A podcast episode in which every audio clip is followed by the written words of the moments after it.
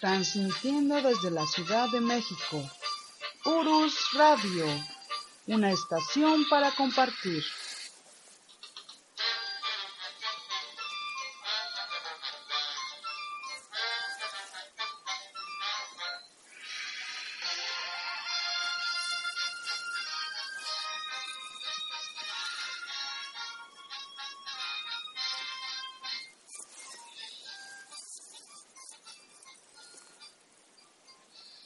Hola, ¿qué tal? Muy buenas noches. Soy Doris y los saludo desde la Ciudad de México, aquí en la cabina de Urus Radio, este día 10 de febrero de 2014. Y pues el tema de hoy va a ser zonas enigmáticas de México. Y pues para esto ya saben ustedes que está aquí con nosotros el profesor Francisco Mendoza para que nos hable de dicho tema. Profesor, ¿cómo está? Buenas noches. Licenciada, ¿cómo está usted? Muy, muy buenas noches. Muy bien, profe, aquí esperando este tema que está súper interesantísimo. Hay muchas zonas enigmáticas de México y pues sí nos gustaría saber cuáles son para ir a conocerlas. Pues vamos a platicar de solamente de algunas de ellas, licenciada, porque el tema es demasiado abundante. Y sabemos que las personas que ya ahorita ya están en el chat de aquí de Urus Radio nos van a comentar de varias zonas más que quizá no son tan populares, vamos, pero que no dejan de ser importantes e interesantes en nuestro país. Y no, no nos daría tiempo definitivamente de, hablar de todas ellas, pero platicaremos quizás de las más llamativas o más este, conocidas, lugares muy, muy interesantes que conocer y que tienen mucho que ver con nuestra historia. No nos estamos alejando de la historia de México. Tienen bastante que ver, licenciada. Ah, pues qué bien, profesor. Pues ya nos gustaría así de rápido conocer esos, esas zonas y ya está por aquí Antonio Chávez, que es el primerito en entrar. Dice saludos y aquí estamos para aprender de nuestro México lindo. Saludos, Antonio Chávez. Pues muchos saludos. Mire, licenciada, no es mentira y usted lo podrá comprobar. Se me enchinó la piel.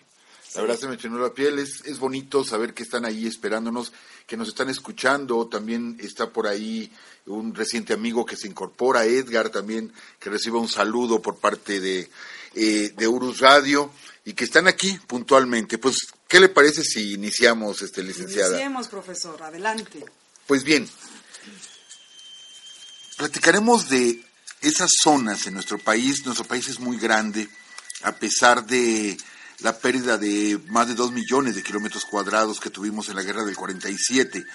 Pero los dos millones que nos quedaron encierran muchos, muchos lugares, muchos misterios y lo que no podemos olvidar, licenciada, es que el encuentro con los españoles fue un encuentro verdaderamente brutal, un encuentro que casi extermina una cultura, una cultura que se había desarrollado sin mayor influencia, como lo hemos comentado en otros programas, que llevaba su propio curso, su propio desarrollo, y que no estaba muy alejado del desarrollo que estaban teniendo en Europa.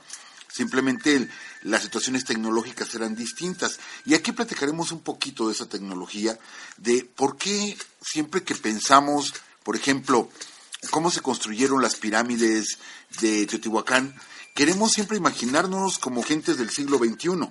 Eh, de dónde podrían haber cargado esos bloques tan grandes de piedra si no había grúas, no había este camiones de volteo, etcétera. Y queremos siempre pensar como como si ellos pensaran como nosotros, vamos. Eh, y es muy difícil hacerlo. Hay mucha tecnología, hay muchas cosas que se perdieron con la conquista. Y de eso vamos a platicar. El primer lugar tan interesante de nuestro México lo vamos a ubicar en el Valle de Santiago, en Guanajuato, en el hermoso estado de Guanajuato, que tiene tanto, tanto que aportar a nuestra historia. Bueno, pues hay un valle muy, muy interesante cerca de Moroleón, este, que es, digamos, la parte sur del estado de Guanajuato, que se conoce como Valle de Santiago. En ese lugar, licenciada, fíjese que a finales de los años 60 y en la década de los 70, agricultores del Valle de Santiago eh, comenzaron a presentar ante los medios de comunicación y ante las personas frutos que ellos cosechaban allí en ese, en ese valle, pero que tenían unas dimensiones exageradas. Le pongo un ejemplo. eh, cosechaban apios que medían más de un metro ochenta, ¿sí? más de un metro ochenta de grandes. Eh, cosecharon cebollas que pesaban hasta 15 kilos. Cada cebolla pesaba 15 kilos. Jitomates, sí, que uno solo de esos jitomates pesaba hasta 5 kilos, un solo jitomate. Esto al principio se pensó que era un truco, que era, eh, pues no sé, algo para engañar a los incautos, pero no, licenciada. Era real, eran frutos reales y no perdían el sabor. Pero vale la pena mencionar de que no estaban llenos de químicos, sí como actualmente se cosechan muchas frutas, más ahora con el maíz transgénico, etcétera, no, no tenían elementos químicos, simplemente se daban en esas tierras. Pero ¿qué pasa? que de pronto la publicidad empezó a llegar gente de todas partes, a meterse a las parcelas, a querer cortar este, plantas, a querer llevarse a puños, a puños y a cubetadas la tierra de los valles tan fértiles del Valle de Santiago, que definitivamente las familias que estaban cosechando estas frutas dejaron de hacerlo. Y de pronto esto desapareció. Hay muchas pruebas de ello, lo pueden consultar en diarios de la época y en videos que podemos encontrar por internet, lo pueden comprobar. ¿Qué sucede, licenciada? Las investigaciones que se hicieron resulta dan como resultado que ellos utilizaron técnicas antiguas, técnicas prehispánicas para poder hacer ese tipo de cosecha. Volvemos al inicio del programa, que decíamos, ¿por qué tenemos que pensar siempre como gente del siglo XXI? Ellos no tenían la tecnología que tenemos ahora, pero tenían su propia tecnología. Una tecnología que se perdió, o una tecnología que está muy guardada, muy, muy escondida, y que solamente algunas personas, como en el Valle de Santiago, la conocen, y que no se la van a dar a cualquiera, porque van a hacer mal uso de ella. Entonces es un fenómeno verdaderamente lo de estas frutas tan grandes, estos frutos gigantes, ¿sí? Y que le repito, viene por tradición oral la técnica para poderlos hacer crecer ese tamaño. Pero imagínese usted cómo se puede frenar el hambre ¿sí? en el mundo si pudieran reproducirse en todas partes del planeta frutos de ese tamaño. Pero también usted sabe que hay muchas empresas que se dedican a la venta de alimentos que evitarían que esto sucediera porque se les acabaría el negocio. Entonces, yo creo que pensando en eso, mejor se guardó ese secreto y sigue guardado. Y este, pero ahora, ¿qué hace tan especial el Valle de Santiago? ¿Por qué no en otros lugares?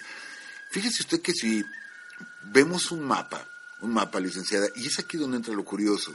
Si nosotros observamos un mapa, vamos a ver que el Valle de Santiago tiene 13 volcanes, 13 volcanes extintos, pero siete de ellos son volcanes grandes y seis son volcanes pequeños. Si usted traza entre las crestas de los siete volcanes más grandes, resulta increíble, verdaderamente increíble, que se dibuja la Osa Menor, la constelación de la Osa Menor.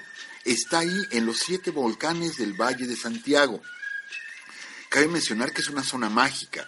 A un costado está la laguna de Yuriria, Yuriria, perdón, eh, la laguna de Yuriria, que se afirma que esa laguna cambia de color cada vez que va a haber un terremoto fuerte en el Valle de México o en el Valle Central, ¿sí? que cambia de color. Dicen que es debido a ciertos sedimentos que tiene la laguna que son de color rojo, de tal forma que cuando comienza el tremor de la tierra, estos sedimentos se levantan y la laguna se vuelve rojiza como si fuera sangre. Entonces esto anticipa los terremotos. Entonces es un verdadero misterio ¿sí? El de el Valle de Santiago en Guanajuato, y que muchas veces vamos por carretera y vemos el letrero Valle de Santiago y nos seguimos de largo. Es una de las carreteras más transitadas del país y no sabemos toda la magia que encierra este lugar. ¿Qué le parece, licenciada? Pues, mire, profesor, yo desde hace mucho tengo ganas de conocer por allá. No tengo el gusto, pero pues algún día iremos y y, veremos, veremos con nuestros propios ojos todo lo que hay por allá. Claro, nosotros nos queda cerca de la Ciudad de México, a solamente tres horas, tres horas y media. Pero platiquemos de un lugar que sea un poquito eh, más alejado del centro del país, pero no tan lejos. Estamos hablando del estado de Morelos. En el estado de Morelos Mire, está el Valle Central, que es el Valle de México. Nosotros tenemos que subir la Sierra de la Jusco y después comenzamos una bajada muy, muy impetuosa, eh, una curva muy peligrosa, la llamada Pera, para llegar a la ciudad de Cuernavaca. Y antes de llegar a Cuernavaca hay una desviación que dice Tepoztlán. Nosotros podemos, bueno, agarramos esa carretera, ya no está muy lejos, de ahí estará 20 minutos, 25. Es una zona mágica también. El solo hecho de ver el valle, desde el centro, ver el valle y ver el tipo de formaciones rocosas tan curiosas que, tiene todo el valle, esas montañas que están desgajadas, esas montañas que están como con una erosión muy, muy especial que no se ve en otras partes del país, o por lo menos las partes más conocidas, pues nos llevan a entender por qué era un lugar tan importante para el México prehispánico. Ya hemos platicado que según una tradición importante eh, afirma que Quetzalcoatl, el hombre, Seacatl, Topilzin Quetzalcoatl, nació precisamente ahí, ¿sí? Entonces hay un cerro, una pequeña montaña que se conoce como el Teposteco. Y sobre el Teposteco hay una pirámide. Esto es un adoratorio que fue construido ahí desde la época azteca, precisamente. Pero, licenciada, lo que llama la atención de ese sitio, eh, vamos a, hacer un pequeño paréntesis, vamos a decirlo con todo respeto, habrá gente que crea en esto, habrá gente que no. Eh, pudiéramos ser escépticos, eh, algunas personas, pero vamos a respetar a quienes sí tienen esa creencia. Se afirma, licenciada, que estando sobre el cerro del Teposteco, a un costado de la pirámide, sí, es posible trasladarse en el tiempo. No, no de la manera de viajar como en el programa de televisión, el túnel del tiempo, viajar a otras épocas. No, simplemente que el tiempo no pasa en ese lugar. Esto es que si uno ve que son las 4 de la tarde y uno está ahí, puede uno platicar, sentarse, eh, comentar y estar ahí uno una hora y de pronto ve el reloj y son las 4.2, 4.3. Esto es, el tiempo no pasa en ese lugar.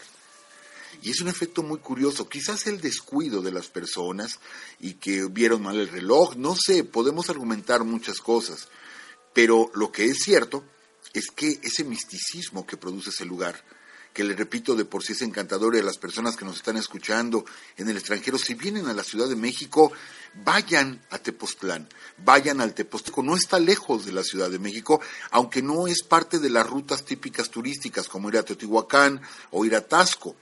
Pero si ustedes van a Tasco, porque quieren ir a comprar plata, etcétera, pídanle a su guía que se desvíe 20 minutos para conocer el Teposteco. De veras va a ser una experiencia increíble Increíble estar en ese lugar tan místico, tan misterioso, donde se dice que no pasa el tiempo. Tan mágico, ¿no? Exactamente. Pues mire, ahí sí yo tengo la fortuna de conocer. Ya he ido varias veces y pues la subida al Teposteco es un poquito pesada, un poquito pesada, pero, pero muy bonito. Y, y, la vista de allá es preciosa, preciosa y sí se dicen muchas cosas de allá.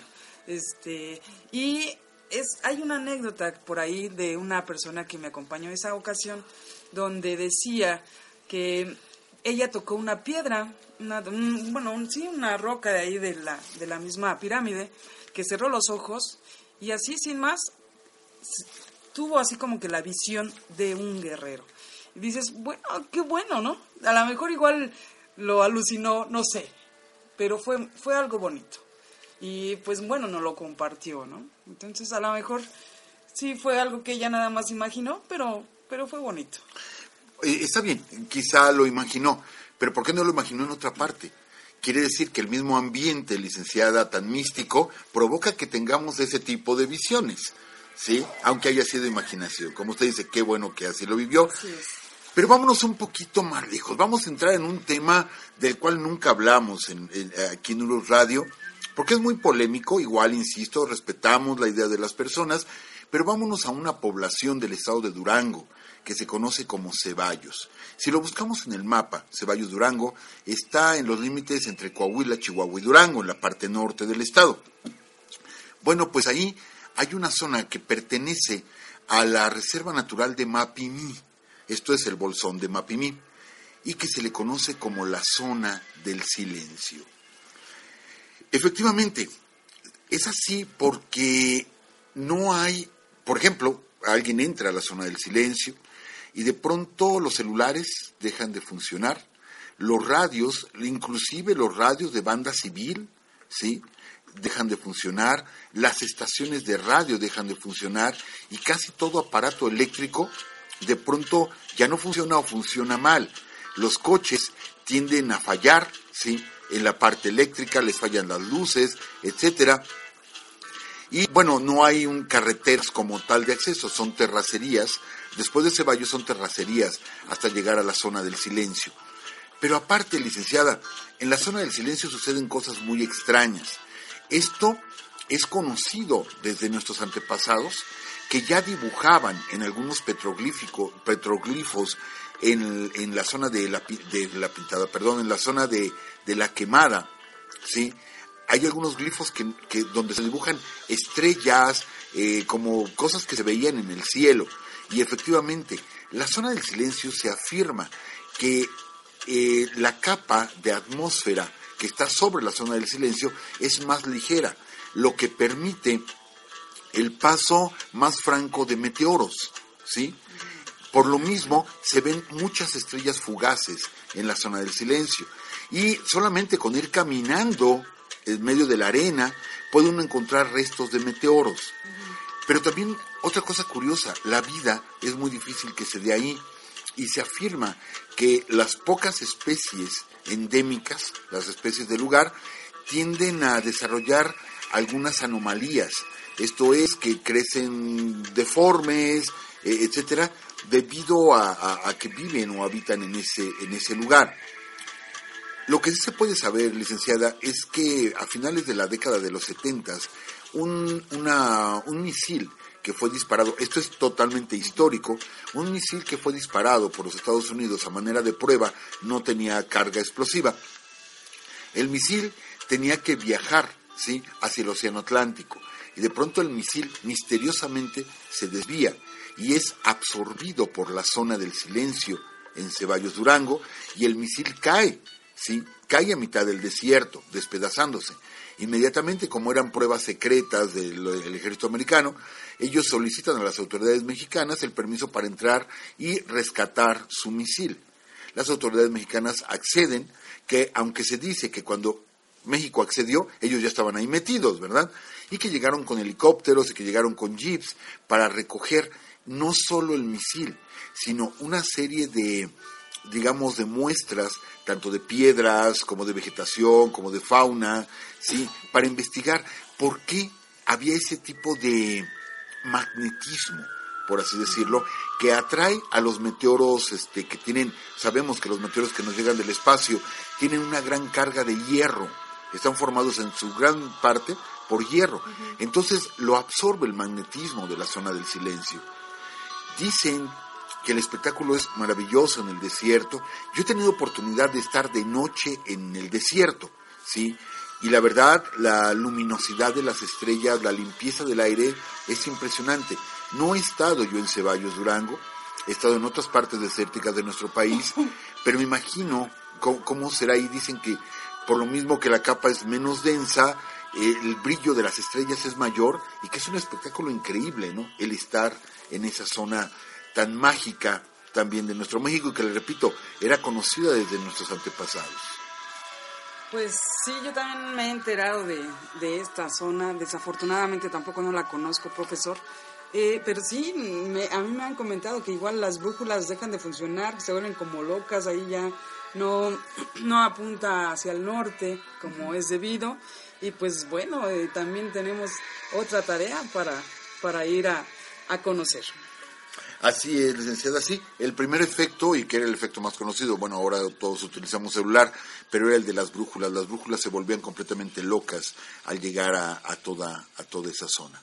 Pero bien, sigamos hablando de esos lugares mágicos de México y hablemos de lo que se le conoce como la Suiza mexicana.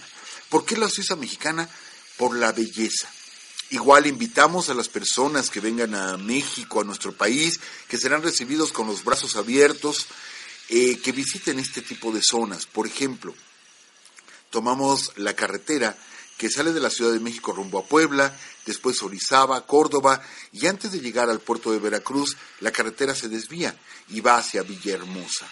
Tomamos hacia el sur de nuestro país y vamos a llegar en unas horas a un lugar que se conoce como Santiago Tuxtla, que está junto a otro pueblo que se llama San Andrés Tuxtla y se le conoce como la región de los Tuxtlas.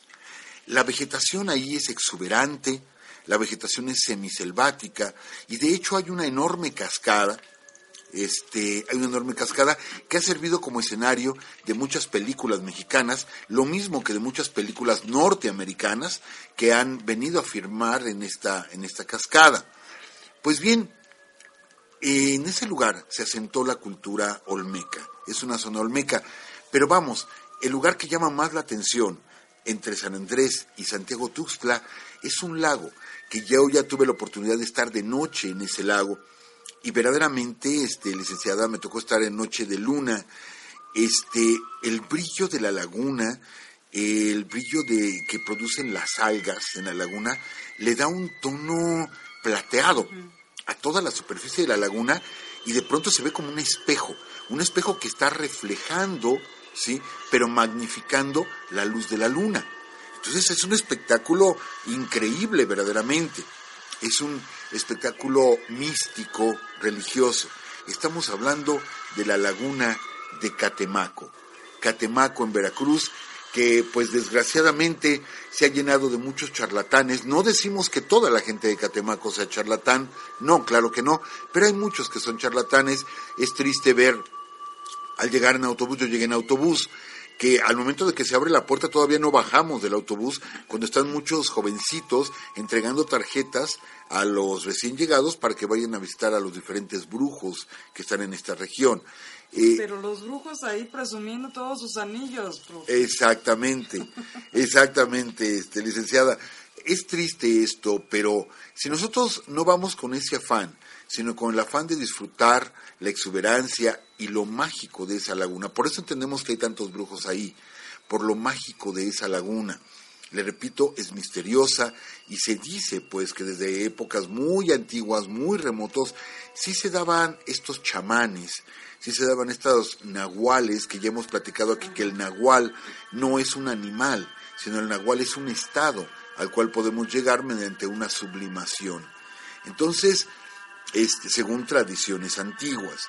Entonces los invitamos verdaderamente a que visiten esa zona y den un paseo arqueológico, porque no lejos de ella se encuentra la ciudad de la Venta, donde está el museo más importante de la cultura olmeca, pero también podemos encontrar zonas arqueológicas como entre Zapotes, etcétera, donde podemos ver esas enigmáticas cabezas monumentales que todavía la arqueología mexicana no puede descifrar. ¿Por qué hacer cabezas ¿sí? tan grandes y sobre todo, si las observamos bien, parece que traen un casco puesto en la cabeza y los labios de estas cabezas son de rasgos negroides. Entonces, siempre ha sido un misterio, se han encontrado ya más de 45 cabezas, ¿sí? en diferentes tamaños, pero todas son de hecho muy voluminosas, ¿sí? de hasta de varias toneladas, y todo esto lo encontramos precisamente en la zona de los Tuxtlas, en la zona de la Suiza mexicana, porque ya hay gente que ha construido cabañas o que se rentan hoteles con estas cabañas tipo chalet suizo. Es un lugar verdaderamente precioso, donde nos olvidamos de la ciudad, de las aglomeraciones, del tránsito y podemos, insisto, hacer este viaje místico y sin caer en estas gentes que pues solamente buscan ganarse unos cuantos pesos, pero sí podemos tomarnos un baño de temazcal o un buen baño de barro o unos buenos masajes relajantes en toda esta zona, licenciada, que también son tradicionales. Así es, profe. De hecho, usted ya nos había comentado también de la figura del negro, que también es algo enigmático porque igual como que jala la energía, ¿no? Pero pues sí, ahí también tenemos otro lugar hermoso para que visiten. Pues bien, sí. Así rápidamente, en un capítulo anterior habíamos hablado de la piedra del negro, que ahí se le conoce, que está en el Museo Regional de San Andrés Tuxtla, y que es una forma eh, zoomorfa, esto es cuerpo de animal y cabeza como de un negro, y que tiene un pequeño orificio en la espalda, está en posición sedente, y que dicen que si nosotros echamos agua en ese pequeño orificio y metemos la mano, ¿sí? En el orificio nada más nos cabrían los dedos. De pronto, antes de un minuto caemos desmayados.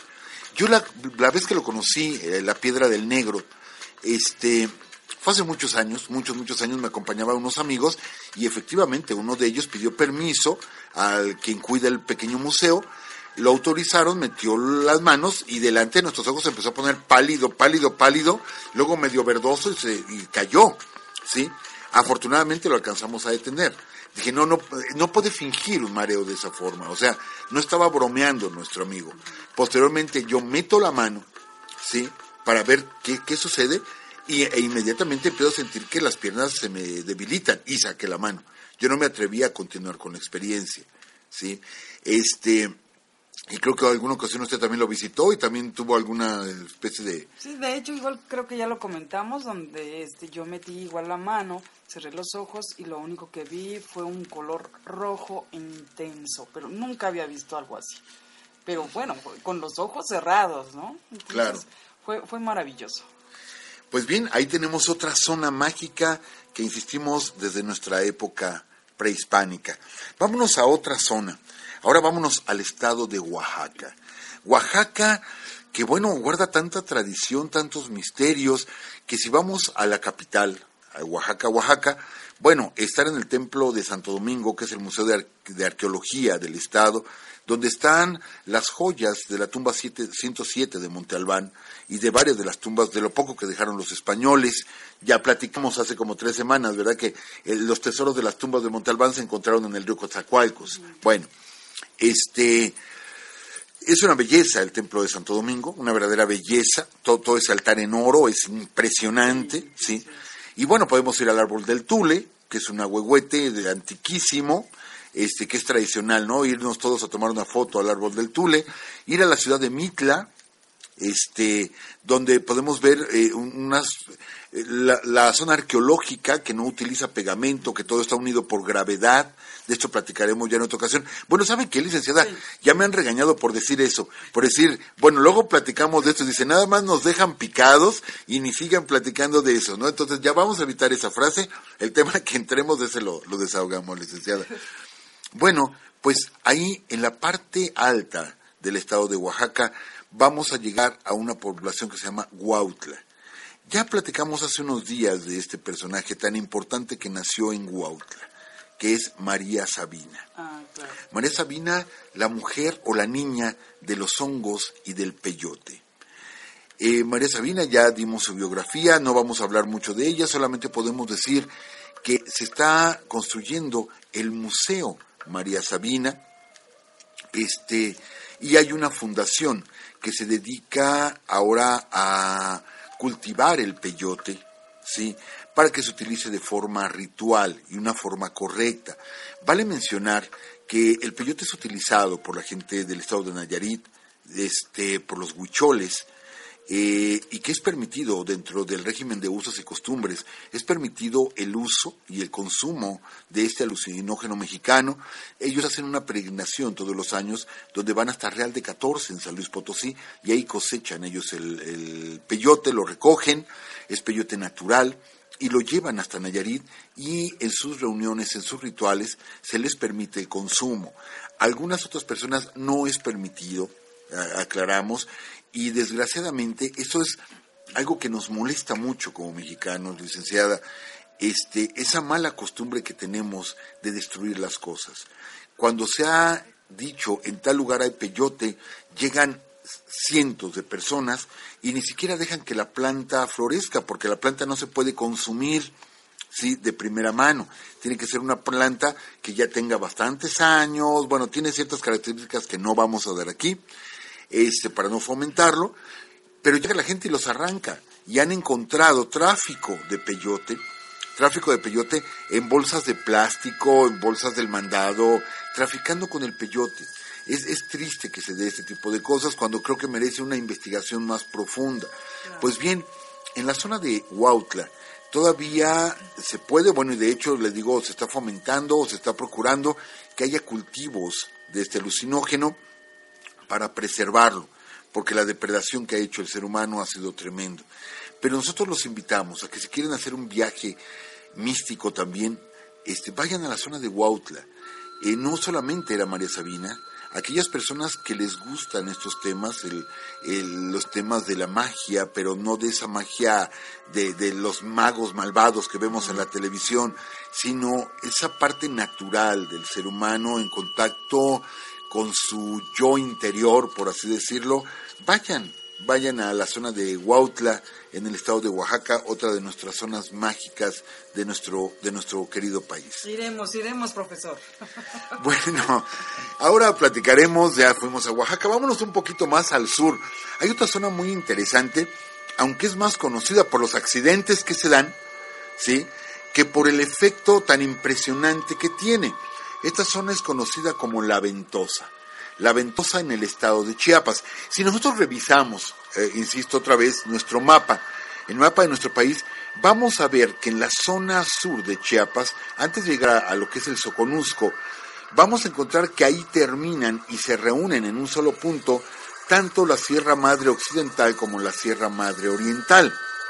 Y dicen que el viento que va rebotando de ambas, ambas sierras viene a desembocar en un solo punto conocido como la Ventosa dicen que en ocasiones es imposible, licenciada, imposible caminar por ahí. Es más, es peligroso. Hay ciertas horas en la tarde, que es cuando se desata el viento, si mal no recuerdo, es entre las 3 y las 6 de la tarde, está prohibido caminar por ahí. La fuerza del viento es tan impresionante que llega a voltear trailers, trailers con carga que pesan pues varias decenas de toneladas, ¿sí? Y que la fuerza del viento los voltea por completo. Le digo, desgraciadamente, por eso ha sido conocida esta zona, por los accidentes tan tremendos que se han dado ahí. Eh, e insisto, es una zona altamente peligrosa, pero no está de más darse una vuelta por toda la zona del Soconusco, la zona de Chiapas, que también es hermosa, nuestro querido estado de Chiapas, este, para conocer eh, este, eh, este lugar tan fascinante, pero le repito, tiene sus riesgos.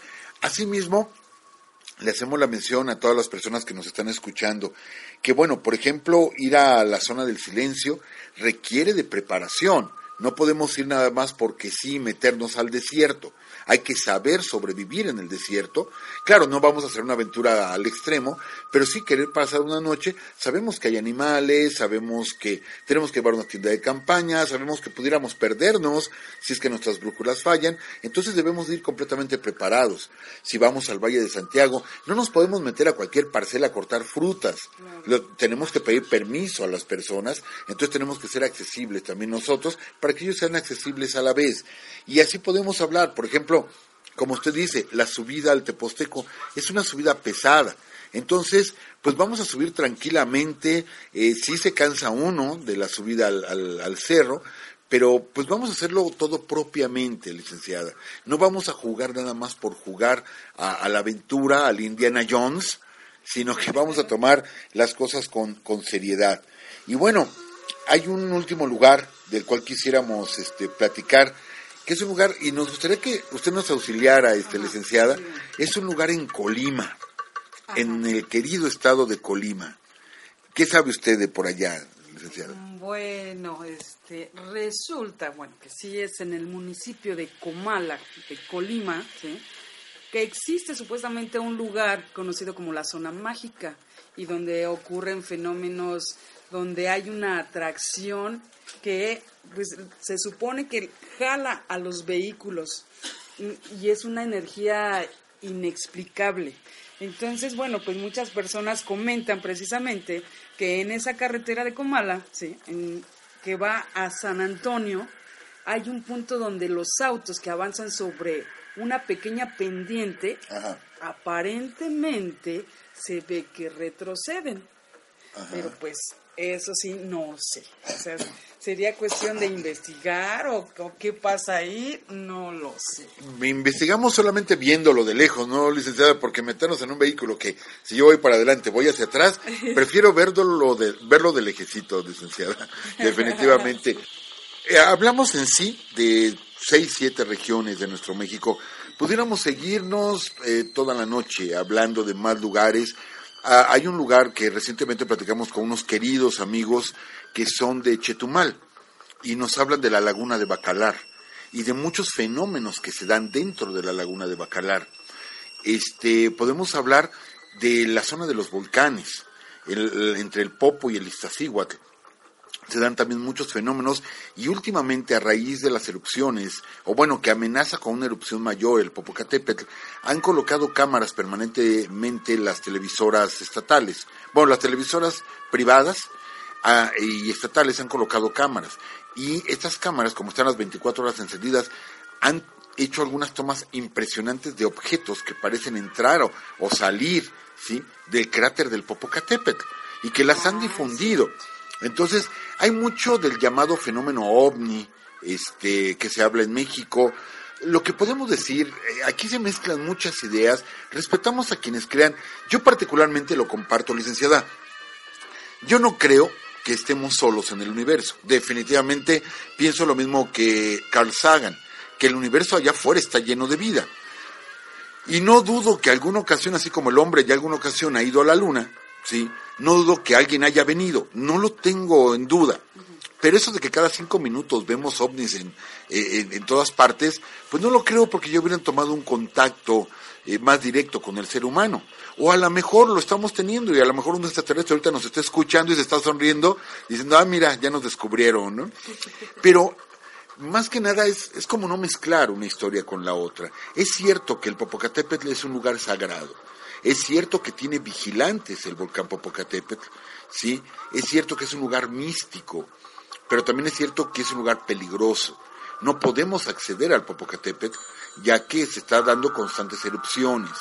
Eh, y hay mucha gente que se arriesga, que se aventura, y ha habido muchos excursionistas, que hasta algunos han perecido por meterse a esas zonas que son peligrosas definitivamente. Y así pudiéramos hablar de más zonas mágicas y, abundar en ellos, ¿sí? De la zona norte del, del, estado de Veracruz también, que tiene tantos enigmas. Estuvimos hace poco hablando de los chaneques, por ejemplo, tantos enigmas que hay en la zona norte de Veracruz. Y, y pudiéramos seguirnos y seguirnos, licenciada. Nosotros les pedimos a ustedes que si quieren compartir con nosotros algún hecho especial de sus comunidades, de sus estados, con todo gusto háganoslo saber, eh, lo platicamos este, y lo vamos a difundir. Pero siempre con esa idea, licenciada, vamos a hacerlo con todo respeto. Sí, con todo respeto, vamos a ir a esos lugares y los queremos conocer y vamos a respetar ¿sí? a las personas, vamos a respetar los lugares, no hay que ir a ensuciar, a rayonear, a, a bueno, a, hacerle daño a tantas cosas tan maravillosas que tiene nuestro país, licenciada. Sí, este, así es, profesor. Eh, hay que hacerlo de una manera responsable. Eh, yo ahorita me acuerdo todavía de cuando fui igual al Teposteco, profe. Ahí los lugareños hablan de una ventana, una ventana este, hacia, hacia otra dimensión, ¿eh? pero ellos lo, lo comentan. Entonces, y hasta nos, nos decían, miren, es que vean allá en el cerro, ven esa ventanita que se ve así como, era como una especie de arco. Decían, pasando, pasando esa ventanita, ¿sí? pasas a otra dimensión. Pero bueno, eso es obvio que es algo este, nada más que los lugareños creen o no sé. Pues bien, lo que sí podemos ver es que si uno va a Tepoztlán, bueno, ahí también dan muchos eh, masajes, hay lugares de retiro, de sanación, de yoga, y bueno, eh, nosotros seguimos invitándolos. Igual, eh, pues ya daremos por concluido la transmisión, este, licenciada, se nos agota el tiempo. Igual queremos enviar saludos a todas las personas que lunes con lunes están aquí con nosotros, escuchando más y más de la historia de México y de todo lo que encierra, porque la historia de México no solamente son personajes, ¿sí? la historia de México tiene que ver con nuestras montañas, con nuestros ríos, con nuestros desiertos, nuestros lagos, con todo tiene que ver nuestra historia. Eh, nos sentimos orgullosos de nuestro México, gracias a las personas que fuera de nuestro país siguen amando a su México querido, que no los olvida. Eso ténganlo por seguro. Nuestro México no los olvida. Nuestro México los sigue esperando. El día que ustedes quieran venir y disfrutar de nuevo nuestros sabores, nuestros olores, que son los de ustedes, les aseguro que serán muy bien recibidos eh, eh, y con los brazos abiertos por todos. Pues aquí tenemos algunos comentarios de Antonio Chávez. Y como van a venir a, este, a México, dice que ya no sabe por dónde empezar, este, de tantos lugares bellos que, que usted ha comentado, profe. Y pues dice que posiblemente empiece por Chiapas. Pues qué bueno, qué bueno, este Antonio, y bueno, tienen solamente una semana, pero también hay un comentario que dice acá, dice, de verdad, qué rico saber de tanta historia, esa abundancia de historia de nuestro México. Lo repito y perdón por los que escuchan este lindo programa, pero cuando está fuera de, estás fuera de tu país, ves las cosas de otra forma y sé que ustedes lo saben y lo han sentido cuando se alza nuestra bandera. Pues sí, así es, así es, lo hemos sentido.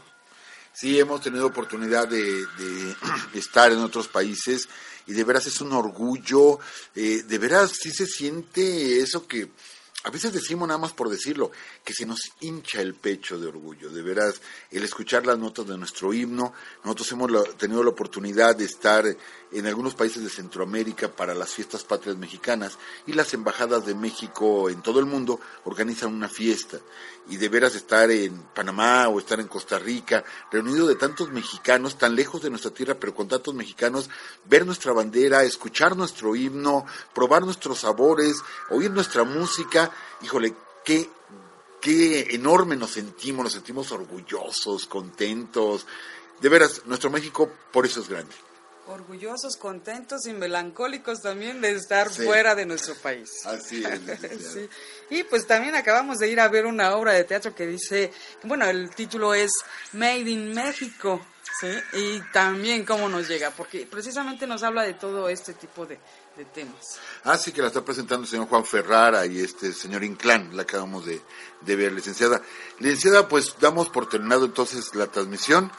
Ya este, nos vemos aquí el próximo lunes, pero bueno, yo no me despido, siempre es usted la que hace la despedida, este, licenciada, pero aquí estaremos el próximo lunes donde hablaremos más y más. Tenemos muchos temas pendientes. La próxima semana platicaremos, licenciada, de algo que, que, que vamos, que narra la historia de México, pero que se nos olvida. Este, vamos a hablar de monedas, billetes, timbres, pinturas, ¿sí? que nos hablan de la historia de México. Hablaremos de todo este tipo de cosas, desde los primeros timbres en México, el valor que tienen los timbres, el valor que tienen las monedas, de los pesos falsos, de los llamados bilimbiques en la época de la Revolución.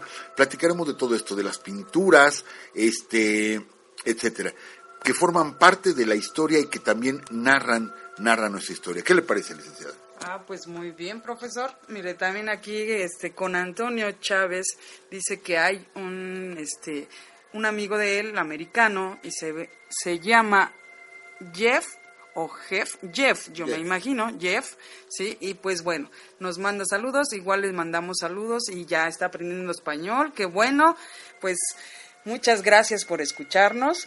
Qué bueno que también te esté gustando la historia de México. Pues gracias a todos ustedes por escucharnos. Este, nos vemos, bueno, nos escuchamos el próximo lunes a las 10 de la noche. Inviten a más personas para que, para que nos oigan. Yo voy a tener la oportunidad de estar la próxima semana en el estado de Arizona, este, en la ciudad de Phoenix. Por allá voy a estar visitando a algunos amigos que también nos escuchan por Urus Radio, nada más que ellos no nos escuchan en directo, sino en las retransmisiones que, que ustedes pueden tener. Este, por allá estaremos eh, con los amigos norteamericanos. Muy bien, pues que tengan muy buenas noches. También saludamos a Juan Enrique Leos, también está por acá en el chat, dice saludos, muy buen programa. Hasta luego, que estén muy bien, cuídense mucho y nos escuchamos el próximo lunes. Dice Antonio, qué maravilloso eh, con los códices mexicanos. Ah, dice, quedó maravilloso con los códices mexicanos. Ah, pues muchas gracias. Que estén muy bien y hasta luego.